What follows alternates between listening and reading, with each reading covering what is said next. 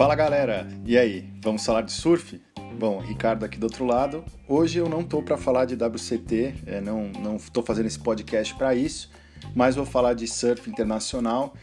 Nós tivemos aí as Olimpíadas em 2020 postergadas para o ano de 2021 e a gente vai ter agora em El Salvador a última oportunidade dos surfistas aí se classificarem.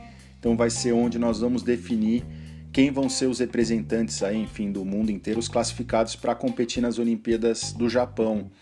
Nós vamos ter lá em El Salvador, mais precisamente na cidade de El Tunco, né, no país de El Salvador, o ISA Surfing Games.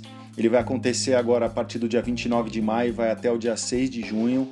É, as ondas principais são El Suzal e La Bocana.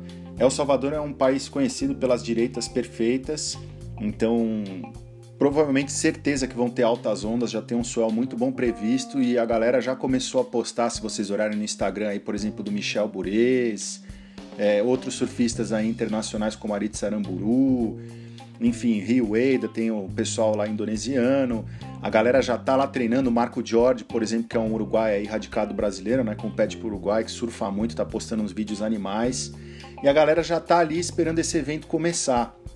É, essa é a última chance realmente para se classificar para as Olimpíadas.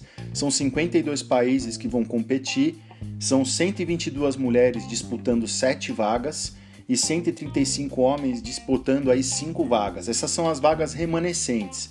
Na edição passada, a gente teve um ISA Surfing Games no Japão em 2019, que na verdade foi um evento meio que preparatório para as Olimpíadas, para já ver como é que seria o formato, o pessoal também conhecer a localidade. A localidade no Japão é Miyazaki, né, onde ocorreu essa etapa. E não é um lugar desconhecido, assim, já houveram muitas competições, tanto do circuito mundial da segunda divisão, né, do WQS, como até do WCT já rolaram lá. Então não são ondas desconhecidas. Até vai ter uma disparidade muito grande, porque essa onda de El Salvador, né, seja El Sunzal ou La Bocana, cara, é um point break de direitas perfeitos, assim, com altas ondas mesmo, rola tubo, rola de tudo. Já no Japão, onde a etapa vai ser realizada, né, os Jogos Olímpicos vão acontecer, a disputa olímpica vai, vai ser provavelmente ondas regulares, aí, até parecido com algumas praias brasileiras com ondas de não tanta qualidade, assim, não é point break, é um beach break mais tradicional.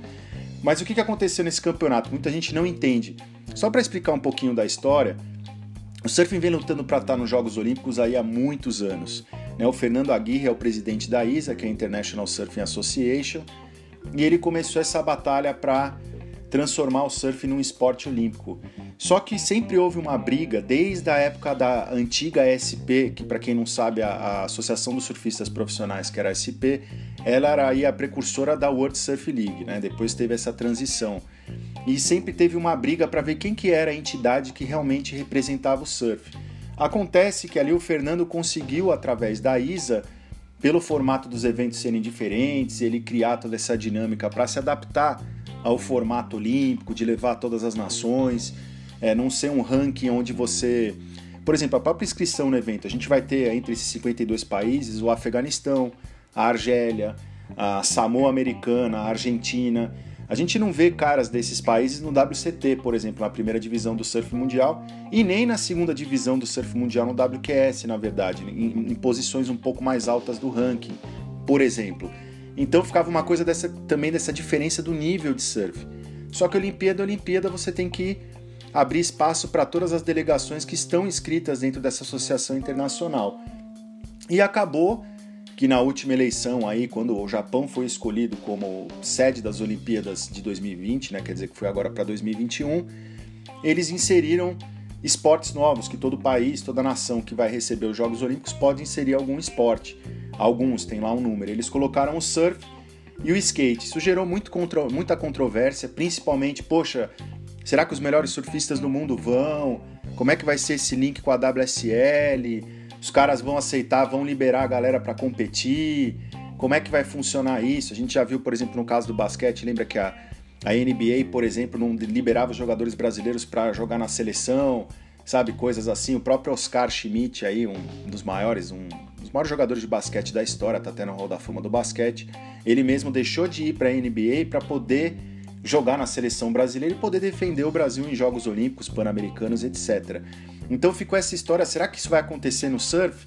Mas aí eles acabaram Olimpíada é aquilo, se você também, a própria WSL, quer colocar seu esporte realmente no mainstream, então, por exemplo, alguém no Afeganistão, na Argélia, enfim, em países onde o surf não é tradicional, a China, por exemplo, né, tem Hainan, mas não tem tantos surfistas assim, você começar a divulgar o esporte, atrair mais espectadores, público, enfim, que vai gerar negócio, uma série de coisas, vai colocar o esporte em evidência, o palco olímpico é o maior evento esportivo da, do planeta Terra, então todo mundo que quer ser um esporte reconhecido tem que estar tá lá. Então, é claro que a gente sempre teve essas questões relacionadas ao doping, ao estilo de vida, mas o surf, principalmente mais para o skate, mas o surf ele realmente evoluiu também muito no, no decorrer dos anos. Então ele se enquadra nesse aspecto aí atlético necessário para você poder participar. E nesse evento que a gente teve no Japão em 2019, nesse aquecimento, vamos dizer assim, a Sofia Mulanovic venceu no feminino. A Sofia Mulanovic já foi campeã mundial da, da, do, da primeira divisão, na antiga SP, né, hoje WSL. Mas ela nem no QS estava competindo, só para você ver. Ela entrou no ISA como representante, claro, do Peru e venceu o evento, batendo as surfistas australianas, brasileiras ali como a Tatiana Weston Webb, a Silvana Lima, e já se colocou como uma favorita para vencer os Jogos Olímpicos, só que, por exemplo, ela não está classificada. Já no lado masculino, eu vou explicar daqui a pouquinho por quê. Já no lado masculino, o Ítalo Ferreira foi o campeão dessa edição do, do Surfing Games no Japão, esse aquecimento. E foi, era, foi campeão mundial nesse mesmo ano, em 2019, depois, né?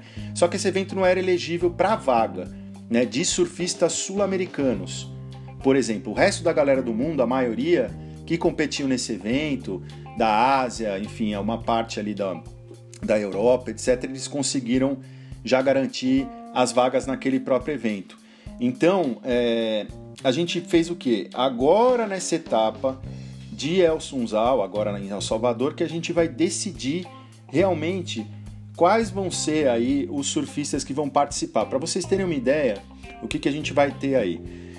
Na classificação real, por isso que a WSL também aceitou, obrigado, enfim, mas acabou aceitando isso. A gente teve lá os 10 primeiros do ranking da WSL, da primeira divisão do circuito mundial, já se classificaram. Né? Então você teve aí no caso, foram 10 homens e 7 mulheres. Então a gente tem o George Smith, o Colo Andino, o John John Florence, o Canoe Garacho, o Jeremy Flores, o Michel Burezo, o Medina, o Ítalo, o Owen e o Julian Wilson. No feminino a gente tem a Sally Fitzgibbons, Stephanie Gilmore, Joanne Defei, Tatiana Weston Webb, Silvana Lima, Carissa Moura, Caroline Marx e a Brisa Hennessy. Então, depois, o que, que eles fizeram? Eles pegaram os atletas que estavam mais bem colocados no ranking do WQS, que é a segunda divisão do surf mundial, também do masculino e do feminino. Na verdade, assim, alguns acabaram também se garantindo através desse, desse campeonato que teve lá é, no Japão. Então, por exemplo, o Shão Murakami, que é japonês, o Hansi Buchheim, que é marroquino, o Billy Sterman, que é neozelandês, o Frederico Moraes, de Portugal. Aí a gente teve a Shino Matsuda, do Japão, a Nan Liló, Bianca Biltentag, é, da África do Sul, a Elsa Williams, da Nova Zelândia. E em Lima, nos jogos que tiveram também, que foram é, os Jogos Pan-Americanos, o Lucas Messinas, peruano, e a Daniela Rosa se classificaram. Só que a gente ainda não completou esses 20 homens e essas 20 mulheres. Então, nesse evento, a gente vai completar com mais 7 mulheres e vamos completar aí com mais 5 homens né? Então a gente vai ter aí competindo, que já estão lá. Tem o Leonardo Fioravante, para vocês terem uma ideia do WCT. É, o Santiago Muniz, irmão do Alejo Muniz, que compete por, pela Argentina. Ele já foi até campeão do ISA Games em 2018. É, ele também vai competir, então tem uma chance legal de, de, de conseguir se classificar para as Olimpíadas. Porque o que acontece? Você tem um número limitado de surfista por nação. Entendeu? Por exemplo, a gente já tem o Gabriel Medina e o, o, o, Ítalo, o Ítalo Ferreira, que foi o campeão mundial de 2019, e o Gabriel Medina, que foi o vice, classificados para o Brasil. O Felipe Toledo, ele entra como, ele está como alternate. Então ele é um terceiro surfista brasileiro que vai competir nesse evento. O Ítalo e o Medina já estão garantidos, mas, por exemplo, se o Felipe conseguir ficar entre os, entre os cinco primeiros, ele se classifica aí para as Olimpíadas. O Kelly Slater, no caso dos Estados Unidos, ele também é um alternante. Como o John John Florence e o Colorandino estão contundidos e provavelmente Color eu não sei, mas o John John já está meio complicado, até pelo que eu falei no podcast anterior, dele competir nessa, nessa Olimpíada. Eu não sei se o Kelly Slater entra como alternate, ninguém respondeu essa dúvida ainda, mas de qualquer forma, o Kelly estando ok, ele compete em El Salvador também. Se ele ficar entre os cinco, ele também garante uma vaga. E aí, enfim, a gente vai ter toda essa disputa que vai vir. Como é que funciona? É, é uma etapa meio maluca, assim, esse negócio do ISA. Porque a gente tem. As baterias são feitas de forma diferente, elas têm duração diferente. É, você tem várias repescagens, então ele é um evento extremamente longo. Então é, é, é, é, muito, assim, é muito maluco, assim. Nem tem, para vocês terem uma ideia, a diferença de nível, é, até de, de, apresentação do site, etc. Eu tô aqui no site da Isa dando uma olhada, eles não têm nem o schedule das baterias montado, sabe? O chaveamento e o evento já começa no dia 29, hoje é dia 27. Então fica uma coisa assim meio esquisita, não é a mesma coisa que o, o, o WCT, que eu consigo entrar ali na WSL e fazer o FanPix com vocês, por exemplo, para ver quem vai passar. E também, é claro, pela quantidade de surfistas, né? Uma etapa do WCT da primeira divisão que a gente acompanhou agora são 36 atletas, no caso do masculino, competindo. Aqui a gente está falando de 135 surfistas, então é muita gente. Etapas do WQS da segunda divisão Hoje em dia, as, as de mais alto nível são menos surfistas, mas já é um número muito maior. Mas é completamente diferente. Então a gente já tem é, esses atletas definidos para participar, temos esses alternates, vamos ver o que vai acontecer e eu, eles também têm a parte por equipes, que também é interessante para vocês entenderem. A França venceu em 2017 porque aí você faz o que? Você tem a, a etapa feminina, a etapa masculina e você tem um tag team, que é uma parte que é feito um evento é, entre países. Então são todos os atletas ali da delegação competindo juntos para ver quem ganha o título por equipes, que vai somar tanto o tag team, que é esse evento que eles vão trocando ali as é, entre um surfista pega duas ondas, sai, entra outro, pega duas ondas, enfim, você tem um tempo para fazer isso e vai somando as notas. Então você soma todas essas, essas colocações, então do feminino, do masculino e desse coletivo, né, da, da equipe, e aí você chega no campeão mundial por equipes, da ISA. Então a gente teve a França vencendo em 2017, o Japão em 2018 e em 2019 quem venceu foi o Brasil. Eu acho que nos Jogos Olímpicos a gente vai ter só realmente o título individual. Então a gente vai ter o medalhista olímpico masculino, né, primeiro, segundo e terceiro, ouro, prata e bronze, feminino a mesma coisa. Vou responder para vocês, não consigo achar as informações direito aqui no site, eu não sei se vai ter esse título por equipes também. Acredito que não, porque a Olimpíada é individual, mas não sei se a gente pode ter alguma coisa nessa parte das equipes. Então, o que, que a gente pode esperar desse evento? Altas ondas, com certeza, vão rolar altas ondas mesmo. Esse pico é animal. Só que a gente vai ter que aguardar. Por exemplo, para você conseguir assistir, vai ter que acessar o Facebook da ISA, por exemplo, para conseguir ver o evento. E depois a gente mesmo vai ter que ficar esperto no próprio site da ISA, então é o, é o isasurf.org, para conseguir ver aonde vai passar aqui exatamente para o Brasil. Então é um pouquinho complicado, não é o mesmo nível de transmissão que a WSL tem.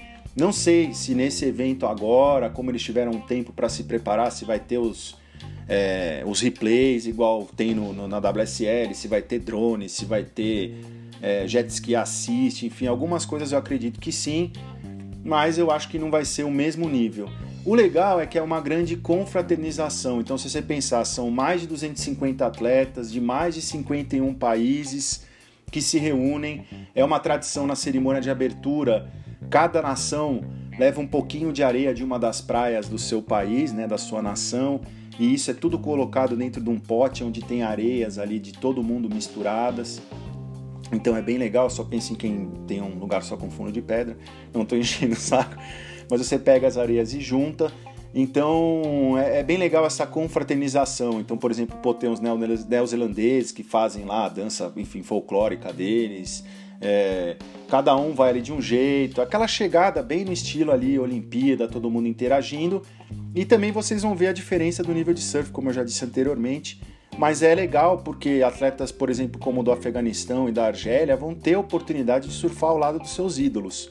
Então eles vão se inteirar do que, que é o surf de verdade, o nível de surf. Por exemplo, eu nunca ouvi falar de um surfista aí de alto gabarito que fez uma surf trip, por exemplo, para o Afeganistão. Eu nem sei se esse atleta do Afeganistão, que eu não tenho aqui direito qual que é a equipe, vou até ver se eu consigo dar uma olhadinha. Se ele é um atleta que, ó, são dois atletas. Se eles foram radicados realmente, eles são de Cabul, né? Mas eu não sei se eles começaram a surfar realmente nas ondas afegãs ou se radicaram em outros países do mundo. Então isso é muito maluco. E tem atletas também que aproveitam às vezes, no bom sentido da dupla nacionalidade, para competirem por nações que muitas vezes não têm uma tradição no mundo do surf. Então, vamos supor se você tem uma segunda nacionalidade alemã, ou você tem uma segunda nacionalidade sueca, suíça, norueguesa, enfim, de outras nações, turca. Você pode, sendo um, por exemplo, sou um surfista aqui do Brasil, tenho a dupla nacionalidade, eu posso optar por competir, por exemplo, pela, sei lá, pela Itália e ir lá competir. Lógico que eu tomaria uma surra do Leonardo Fioravante, obviamente, então não teria essa possibilidade, mas eu estou usando apenas como um, um exemplo para vocês, tá? Então é isso, gente. Começa dia 29, vai até o dia 6. Por ser um evento aqui na, nas Américas, não vai ser difícil de acompanhar, então, os horários. Mas vamos ver o que, que a ISA vai trazer aí em termos de transmissão. O que, que vai rolar realmente para a gente ver o que, que é. Tô até olhando aqui no, no, do Afeganistão aqui, olha só, a surfista do, do, do, Afeganistão aqui, ela nasceu em Açores. Então olha que coisa louca. Né? O cara nasceu em Açores, desculpe, o Af, Afridun Amu é o nome dele. Então você vê é um cara radicado né, no, no, no, em Portugal, nasceu em Portugal, mas vai surfar aí pelo Afeganistão só para exemplificar o que eu estou falando para vocês. Bom, o Brasil já está classificado para as Olimpíadas através do Medina e do Ítalo. A Tati e a Silvana também, também estão. A Júlia Santos é a outra atleta que também vai competir. Espero que tanto ela como o Felipe Toledo, no nosso caso, e eu estou torcendo muito aí para o Kelly Slater também, para que eles consigam a classificação. Para o Kelly, para vocês terem uma ideia, ele já passou. Eu sempre pensei nisso. Eu acho que a maior chave de ouro para a carreira dele é terminar competindo em umas Olimpíadas, sabe? A primeira Olimpíada que o surf vai aparecer para o mundo o Kelly Slater competir, né, 11 vezes campeão mundial, enfim, o maior recordista aí do nosso esporte em todos os sentidos, e com quase aí 50 anos de idade, seria maravilhoso esse cara competir num esporte de alto rendimento com essa idade. E para encerrar realmente aí mais de 30 anos de circuito mundial, praticamente ininterruptos, né? Então eu torço muito para que ele consiga a classificação. Ele estava com aquele pé quebrado, que a gente já sabe. Vamos ver se ele vai conseguir estar tá em condições de competir. Então é isso, galera. Depois a gente faz outros podcasts para falar de outros assuntos. Vou ver se eu vou achar, vou tentar achar algumas imagens e vou colocar ali no nosso Tumblr. Né? Procurem pelo Vamos Falar de Surf no Tumblr. Colocar umas imagens de El Sunzal e lá bocana. Mas dê uma conferida, dê uma conferida aí nos surfistas internacionais, porque vários deles aí já estão em El Salvador, já estão surfando, porque o negócio já vai começar. E cara, altas ondas. Então agradeço a audiência de vocês. Segue lá no Instagram, arroba Vamos Falar de Surf, Twitter, arroba Falar Surf. E tamo junto. Vamos curtir aí, tomara que o Brasil, através de Felipe Toledo e da Julia Santos, consiga aí essa classificação de mais atletas aí para os Jogos Olímpicos do Japão que vão acontecer agora, no mês de julho. Beleza? Um abraço grande para vocês e vamos falar de surf. Um abração aí. Valeu, alô, até a próxima.